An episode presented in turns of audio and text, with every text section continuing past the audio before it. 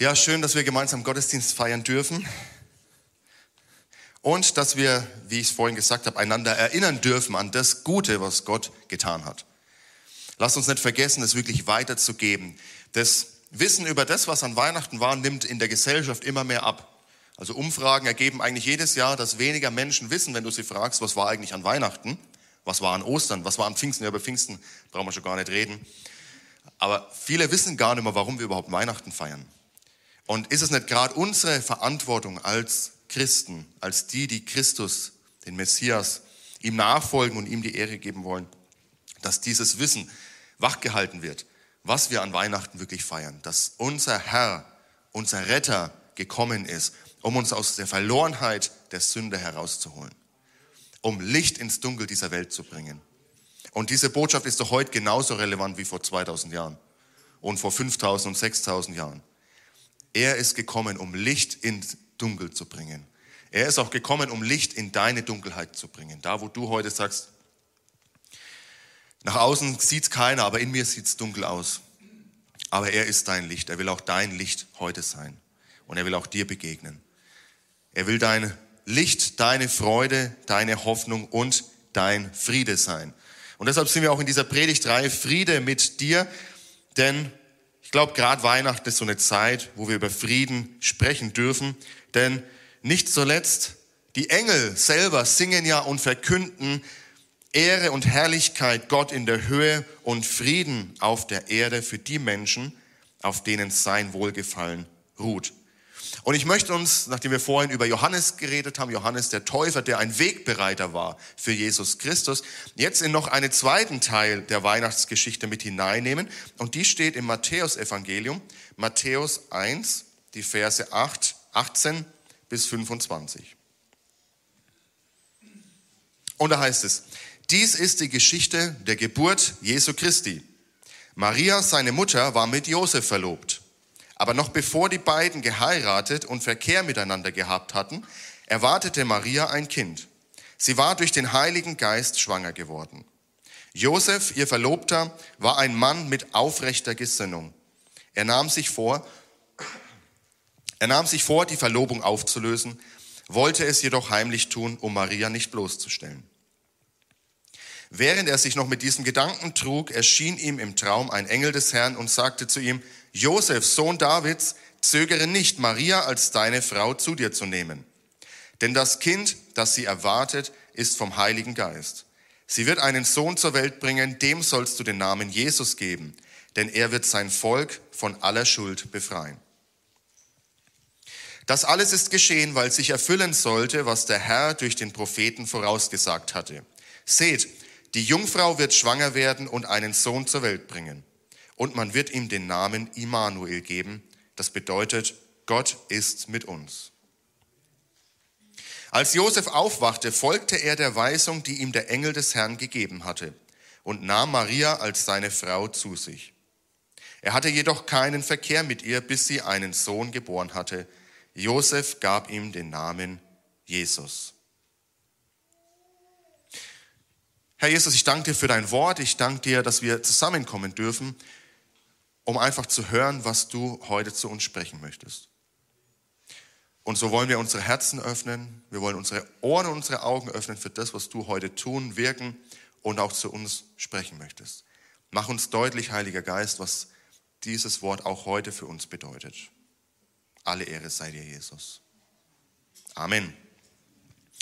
Kannst du dich noch an einen Moment erinnern, an dem es dir so richtig schwer gefallen ist, Gottes Willen in deinem Leben zu tun. Du wusstest ganz genau, das ist jetzt das Richtige zu tun. Aber ach, es fiel dir so richtig schwer, das auch irgendwie umzusetzen. Du wusstest ganz genau, was Gott von dir möchte. Die Stimme klingt dir im Ohr. Vielleicht hast du gerade eine Bibelstelle gelesen und es ist dir wie Schuppen von den Augen gefallen. Aber bei der Umsetzung dachte, oh, das ist so richtig, das ist hart. Das ist herausfordernd. Und ich glaube, so muss es auch Josef in dieser Situation gegangen sein. Josef spielt ja im Neuen Testament eher eine kleine, eine untergeordnete Rolle, wenn wir es mit Maria vergleichen. Ja? Maria wird viel beschrieben und auch der Prozess, den sie durchgeht und wie der Engel ihr begegnet. Und Josef ist eher so Mitläufer, sage ich mal. Er ist auch mit dabei. Er darf auch seine Rolle spielen, aber wir lesen noch nicht allzu viel von ihm. Bis auf diesen Ausschnitt hier im Matthäus-Evangelium, wo wir ein bisschen einen Einblick davon bekommen, was Weihnachten eigentlich für ihn bedeutet hat. Wir müssen uns mal vorstellen, Josef und Maria waren verlobt. Eine Verlobung zur damaligen Zeit war eine verbindliche Vereinigung. Ein verbindliches Versprechen auf die Hochzeit hin. Also nichts, was man ohne weiteres auflösen konnte nach dem Motto, oh, ich habe es mir jetzt doch anders überlegt oder oh, auf den zweiten Blick hast mir die Maria doch nicht mehr so gut gefallen oder vielleicht der Josef der Maria, sondern Verlobung, das war schon das verbindliche Ja zueinander. Das Einzige, was noch gefehlt war, hatte, war der Schritt, die Braut ins Haus des Bräutigams zu holen. Das war das Einzige, was noch gefehlt hat. Und jetzt stellen wir uns Josef vor. Manche sagen, er war vielleicht schon mal verheiratet, vielleicht war er Witwer. Andere sagen, ähm, es ist ja seine erste Ehe gewesen. Aber unabhängig davon, stellen wir uns mal vor, wie Josef auf diesen Tag sich freut, die Braut zu sich zu holen. Und dann hört er diese Nachricht, Josef, ich bin schwanger. Das ist ein Drop, würde man sagen, ja. Da ist die Atmosphäre und die Stimmung richtig in den Keller gegangen. Denn für Josef konnte das ja nur eins bedeuten. Er hat noch nicht mit ihr geschlafen, denn so wie im Alten Testament, so glauben wir auch heute noch, dass Sexualität etwas ist, was in diese Verbindung, und zwar die verbindliche Gemeinschaft von einem Mann und einer Frau im Bund der Ehe gehört. Das heißt, er wusste, ich kann nicht dafür verantwortlich sein. Und wenn ich nicht dafür verantwortlich bin, dann muss sie einen anderen gehabt haben. Und das bedeutete nach damaligem Recht, er hätte sie anklagen dürfen, er hätte sie natürlich verlassen dürfen, hätte diesen, dieses Versprechen von seiner Seite her ähm, loslösen dürfen, er war davon frei und für Maria hätte das sogar das Todesurteil bedeuten können. Nach alttestamentlichem Recht hätte sie gesteinigt werden müssen. Josef steht also da mit dieser Nachricht wie vor den Kopf gestoßen. Maria ist schwanger. Alles, worauf ich mich gefreut habe, ist zunichte. Was werden die Leute sagen? Aber was für eine Schande für unsere Familie, dass Maria unseren Bund so missbraucht und so bricht. Ja, ich glaube, wir können uns hineinfühlen, was das für Josef bedeutet haben muss, diese Nachricht. Von Josef wissen wir nicht allzu viel. Wir wissen, ähm, dass er von David abstammt. Der Engel spricht ihn an. Josef, du Sohn Davids. Aber indem der Engel deutlich macht, Josef, erinnere dich daran, du bist ein Sohn Davids, du stammst aus der Linie Davids. Und was war das Versprechen, was Gott David gemacht hat? Dass eines Tages einer aus seiner Linie aufstehen wird, der echten Frieden bringen wird, der wieder auf dem Thron sitzt und zwar in Ewigkeit.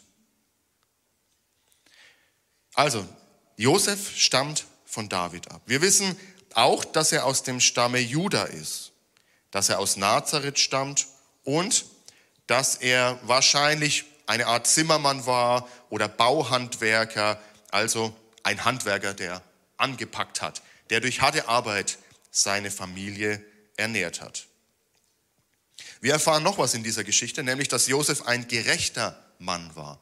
Er wird als gerecht bezeichnet. Das bedeutet, dass er einen Lebenswandel nach dem Willen Gottes geführt hat. Und das sehen wir auch daran, wie er in dieser Situation reagiert, als er diese Nachricht bekommt. Maria ist schwanger, für ihn in Klammern, und hat dich betrogen. Was will er tun?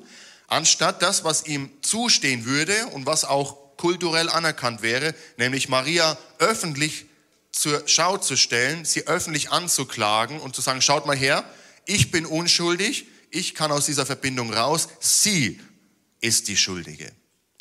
Aber nein, Josef, und es zeigt ein Stück weit sein Herz in dieser Situation, Josef entschließt sich, ich will die Verlobung heimlich im Stillen auflösen und ich möchte, dass Maria sauber, möglichst sauber aus dieser Geschichte rausgehen kann. Ich möchte sie nicht bloßstellen. Er war ein gerechter Mann, heißt es da. Und wir wissen oder wir können davon ausgehen, dass er zu der Zeit, als Jesus sein öffentliches Wirken beginnt, dass er zu der Zeit schon gestorben war und Maria dementsprechend Witwe war.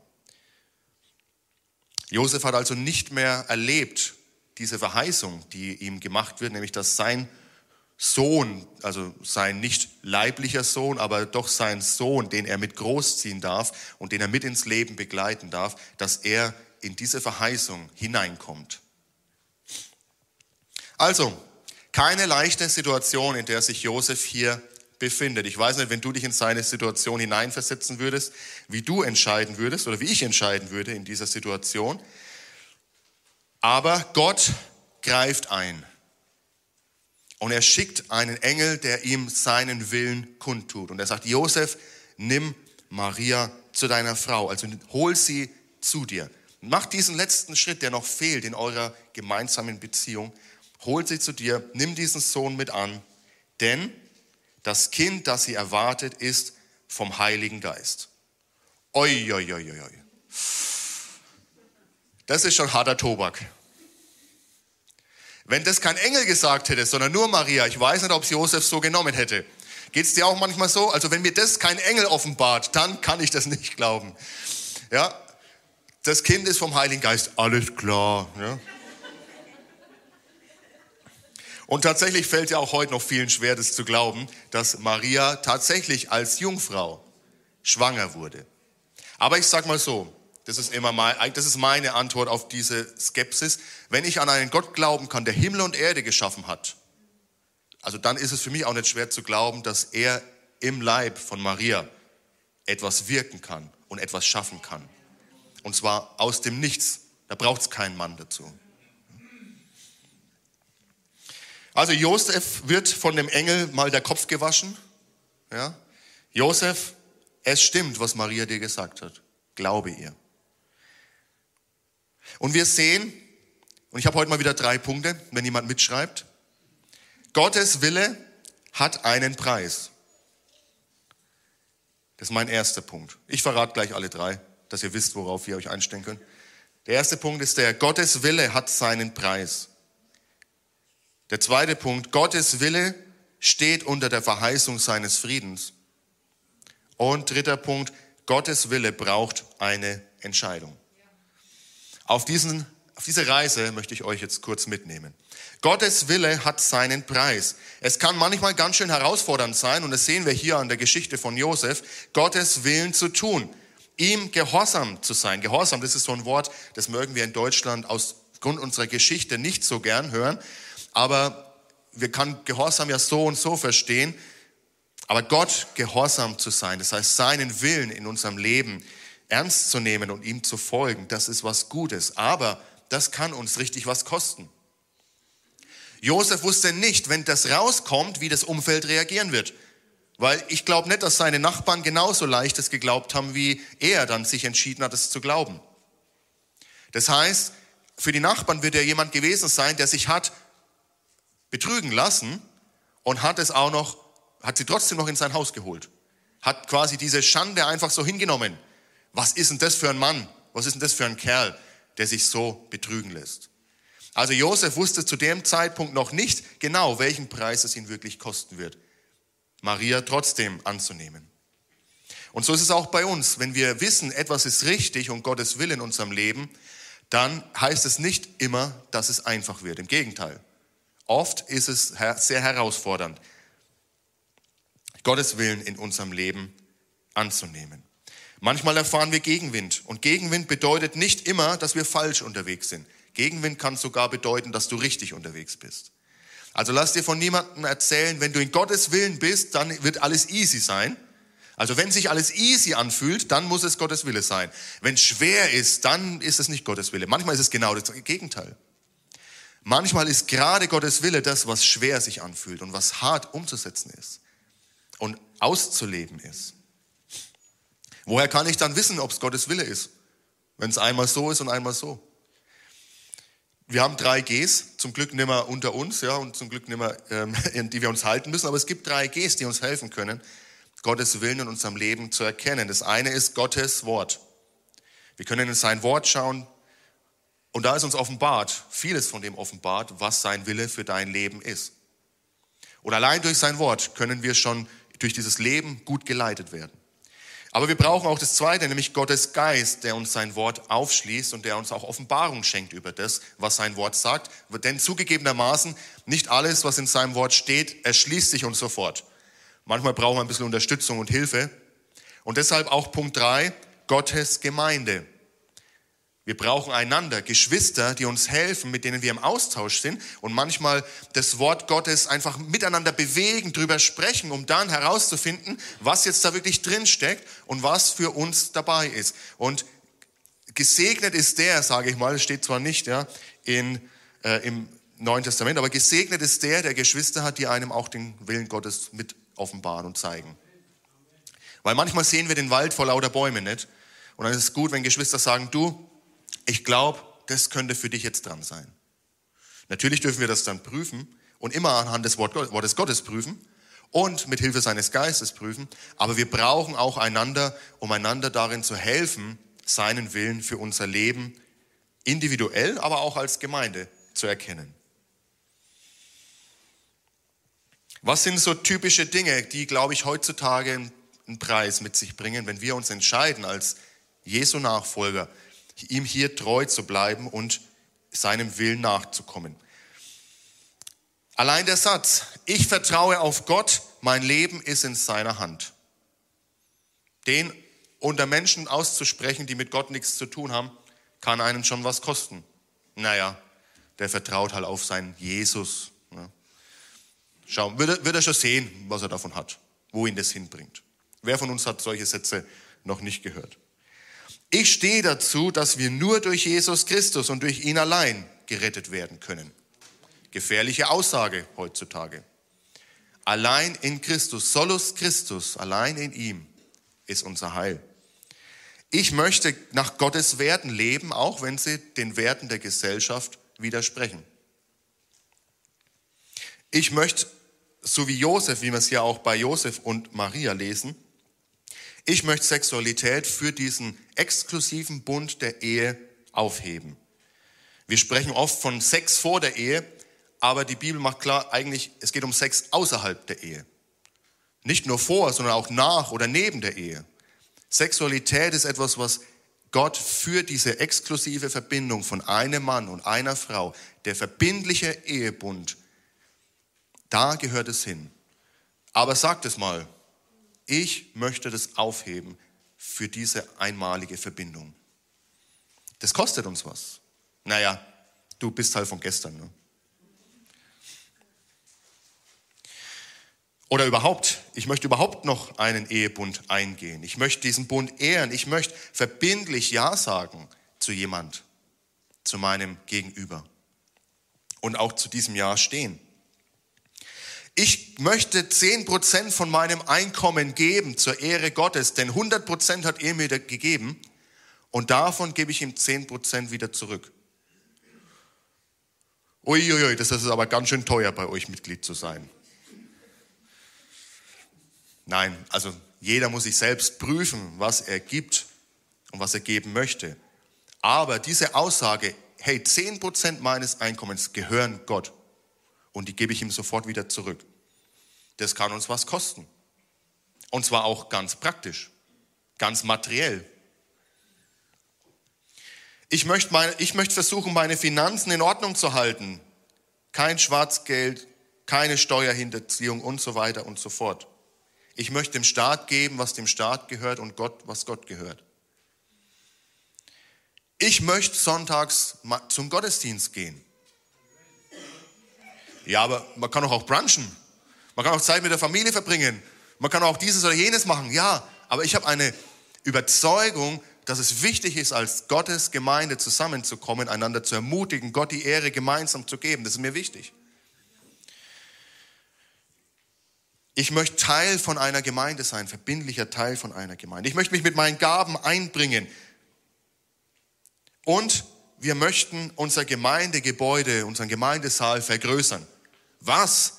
In einer Zeit, wo die Kirchen immer leerer werden, wo der Glaube abnimmt, weniger als die Hälfte der Bevölkerung in Deutschland bekennt sich noch zu einer christlichen Kirche. Also wir sind kein christliches Land mehr. Diese Illusion, die dürfen wir schon lang begraben. Ja? Wir sind kein christliches Land. Gemeindegebäude ausbauen, Gemeindesaal vergrößern in einer Zeit, wo immer, mehr, immer weniger Menschen überhaupt was vom Glauben scheinbar wissen wollen, das braucht Mut. Das braucht Glauben, dass da ein Reden Gottes da ist, dass es sein Wille für uns ist. Dies ist der nächste Schritt für uns. Und es braucht auch den Glauben zu sagen, ich lebe nicht nur im Schauen, sondern ich lebe im Glauben auf das, was er uns verheißen hat. Und er hat schon vor 20 oder 25 Jahren hineingesprochen in diese Gemeinde, steckt eure Pflöcke weit. Und ich glaube, es ist dran, die Pflöcke weit zu stecken.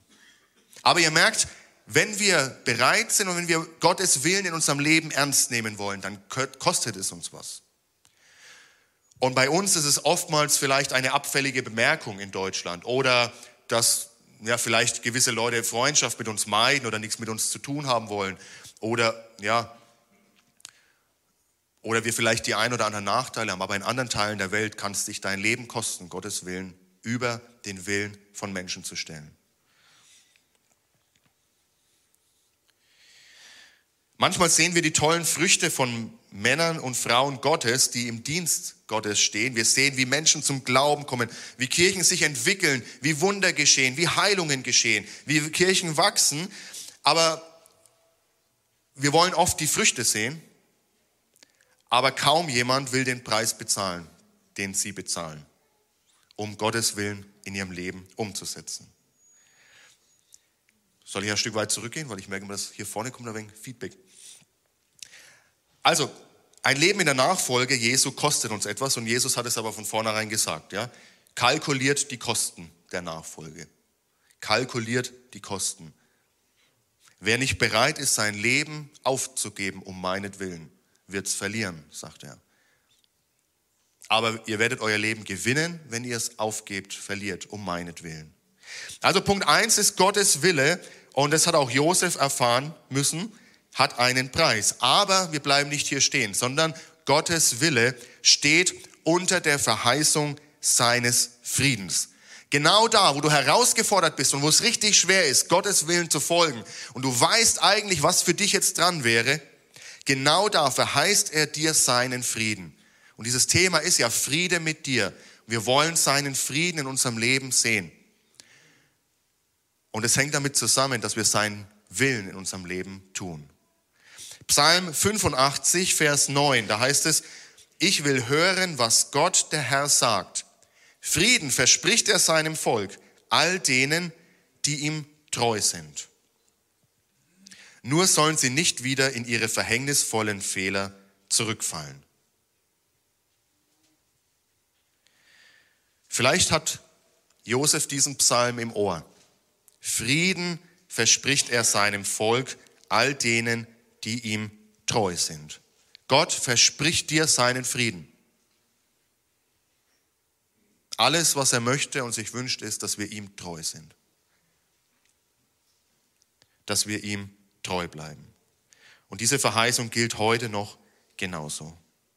Manchmal neigen wir dazu, um des lieben Friedens willen, sagt man so, das zu tun, eher was andere von uns erwarten, anstatt Gott treu zu bleiben. Das kommt in dieser ähm, etwas merkwürdig erstmal anmutenden Bibelstelle rüber, die ich schon vor zwei Wochen mal vorgelesen hatte, nämlich in Matthäus 10, Vers 34, wo es heißt, denkt nicht, ich sei gekommen, um Frieden auf die Erde zu bringen, ich bin nicht gekommen, um Frieden zu bringen, sondern das Schwert. Jesus hätte es ein sehr schönes Leben haben können. Er hätte wählen können, ich möchte in einem Palast groß werden, wie es für den König der Könige angebracht ist. Und zwar in einem Palast, der größer ist als alles, was die Menschen jemals gesehen haben. Ich möchte das beste Essen haben, ich möchte die meisten Diener haben, ich möchte, dass jeden Tag Menschen vor mir sind, die mich anbeten, die mir Lobpreis bringen. All das wäre ja gerechtfertigt, denn nur ihm gebührt unsere Anbetung. Aber Jesus hat es alles beiseite gelassen. Und er hätte es easier und leicht haben können, indem er gesagt hätte, ich halte einfach meinen Mund. Ich gehe durch dieses Leben, hier und da vielleicht mal ein Wunder, für die Menschen zur Belustigung, zur Unterhaltung. Aber im Großen und Ganzen halte ich meinen Mund, ich werde vielleicht 80, 90 Jahre alt und dann gehe ich wieder zurück zum Vater. Auch das hätte Jesus tun können. Aber er hat nicht um dieses Friedens willen den Mund gehalten, sondern er hat den Menschen in Wahrheit und in Liebe nahegebracht, was Gottes Wille für sie ist. Und diese Aussagen, das, was Jesus hier gebracht hat, das hat letztendlich für viele, für ihn und für seine Nachfolger das Schwert bedeutet, weil sie für ihren Glauben sterben mussten.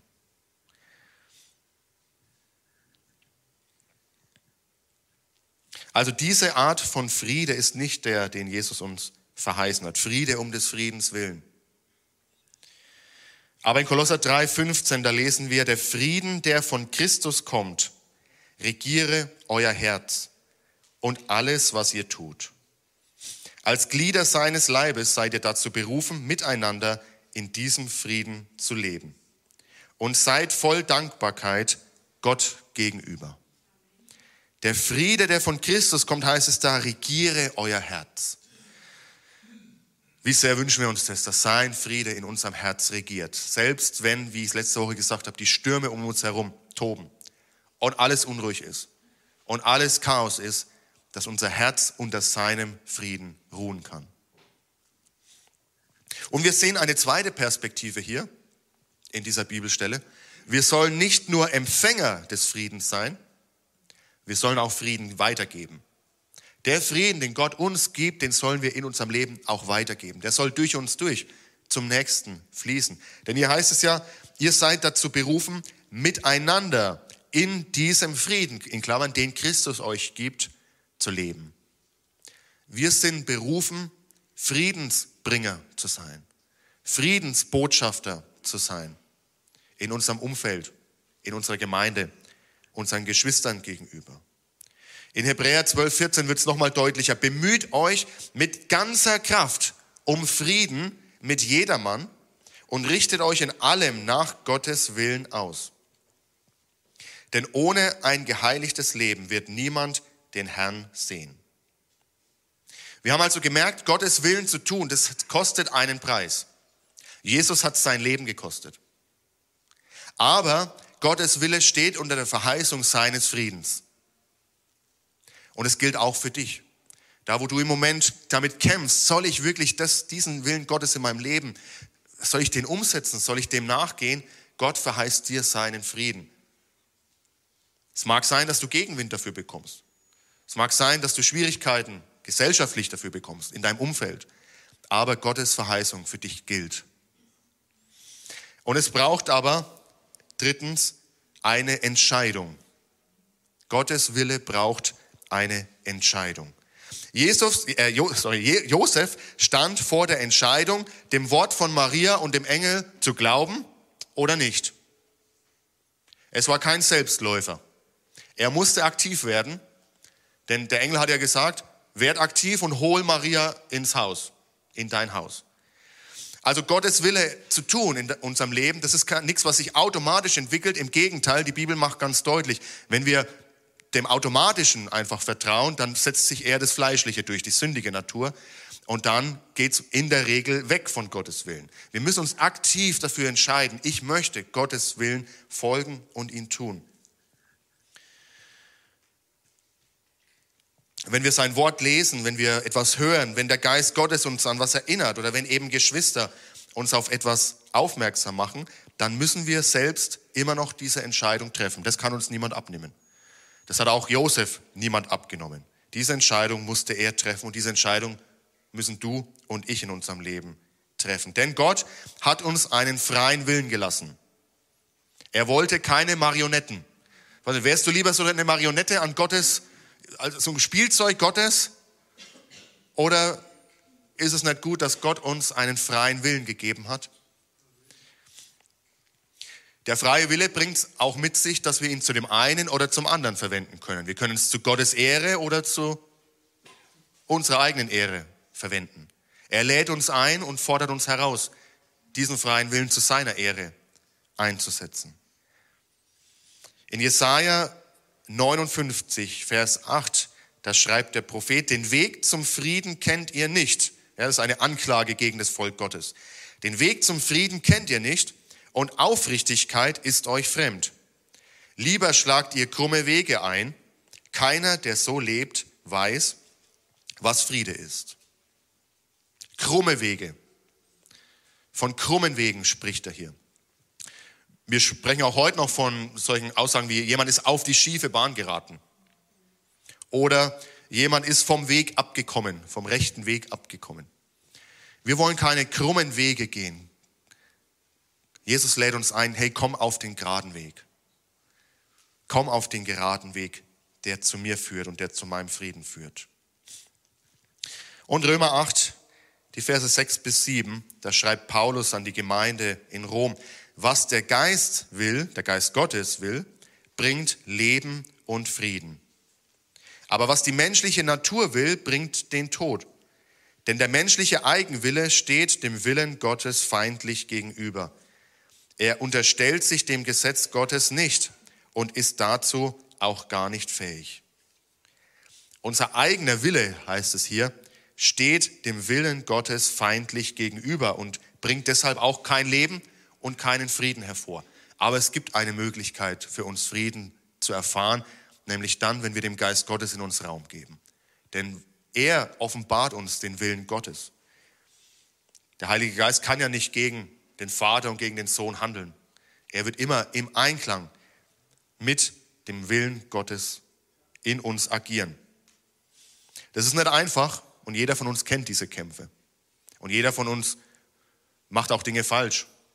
Da darf keiner, braucht keiner auf den anderen zeigen. Da braucht auch keiner auf den anderen schauen. Ich glaube, da dürfen wir in unser eigenes Herz gucken. Jeder von uns kennt die Herausforderungen und die Schwierigkeiten, Gottes Willen in unserem Leben Raum zu geben. Und trotzdem dürfen wir immer wieder diese Entscheidung aktiv treffen. Herr, vergib mir, rückblickend, vergib mir, Herr, was ich, dass ich falsch gehandelt habe. Hilf mir, deinem Willen in meinem Leben Raum zu geben. Eine neue Chance.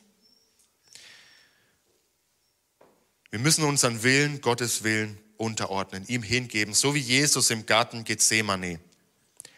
Nicht mein Wille, sagt er da, sondern dein Wille geschehe.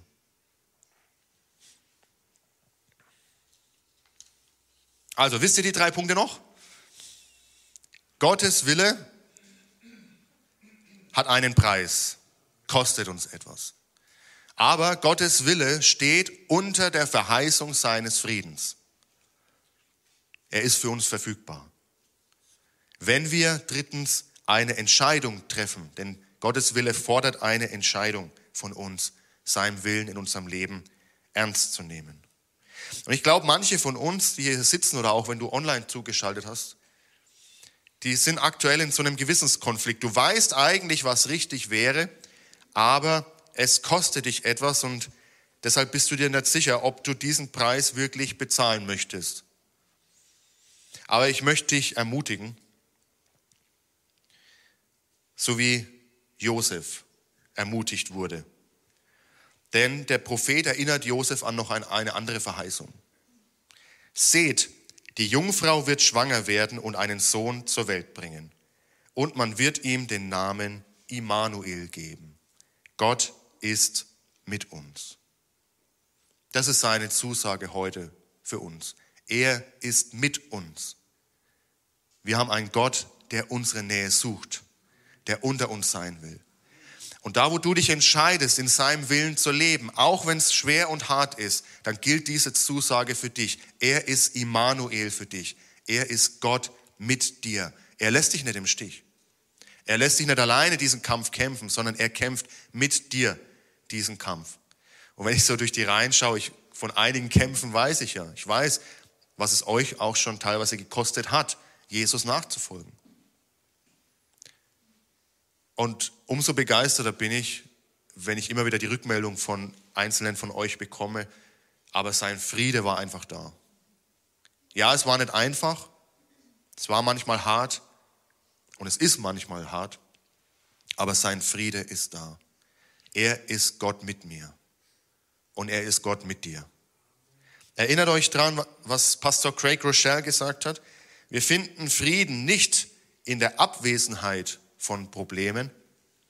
Echten Frieden finden wir in der Gegenwart Gottes. Lasst uns nicht nach einem problemfreien, reibungslosen Leben suchen, das gibt's nicht.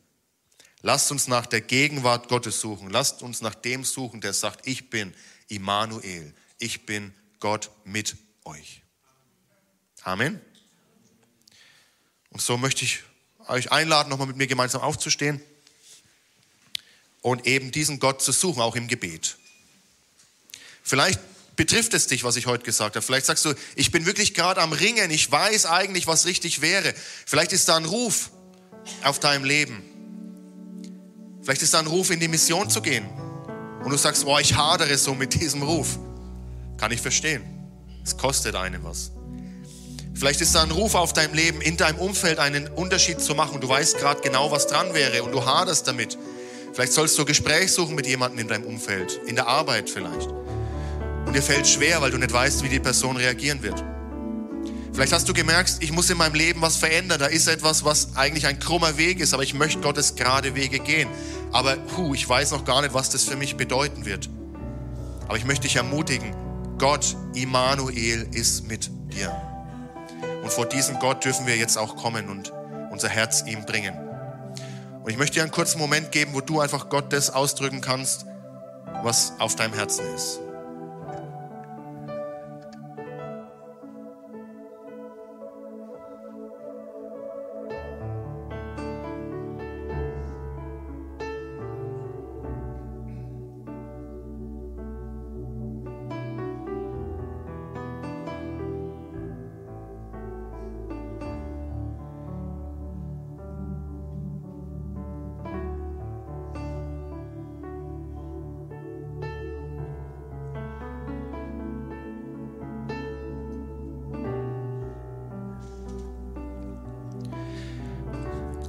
Vater, Friede Fürst.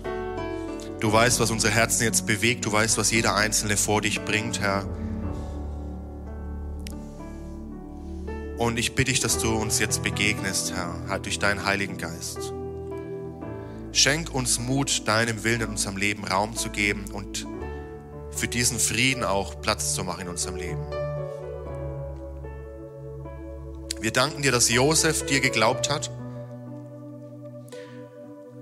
wir danken dir, dass er deinem Willen gefolgt ist und dass er einen großen Anteil an dem hat, was wir heute feiern dürfen, dass Jesus Christus Mensch wurde, uns das Herz des Vaters gezeigt hat und den Weg für uns frei gemacht hat durch seinen Tod am Kreuz und durch seine Auferstehung zum echten Leben. Danke für solche Vorbilder. Und auch wir möchten heute unser Herz öffnen für dich und wie Josef unser Leben dir hinlegen. Alles, was es uns kostet, dir nachzufolgen, möchten wir dir hinlegen. Herr, aber dieser Preis ist es wert, bezahlt zu werden. Denn du bist das Beste, was uns passieren kann, Jesus. Schenk uns Mut heute, Ja zu deinem Willen zu sagen. Und ich bitte dich, dass jeder Einzelne hier und auch online zu Hause tief in seinem Herzen spüren darf, was es heißt, Immanuel, Gott ist mit uns. Gott ist mit dir. Und so lass uns gemeinsam beten. Vater unser im Himmel, geheiligt werde dein Name, dein Reich komme, dein Wille geschehe, wie im Himmel so auf Erden. Unser tägliches Brot gib uns heute und vergib uns unsere Schuld, wie auch wir vergeben unseren Schuldigern. Und führe uns nicht in Versuchung, sondern erlöse uns von dem Bösen. Denn dein ist das Reich und die Kraft und die Herrlichkeit in Ewigkeit. Amen.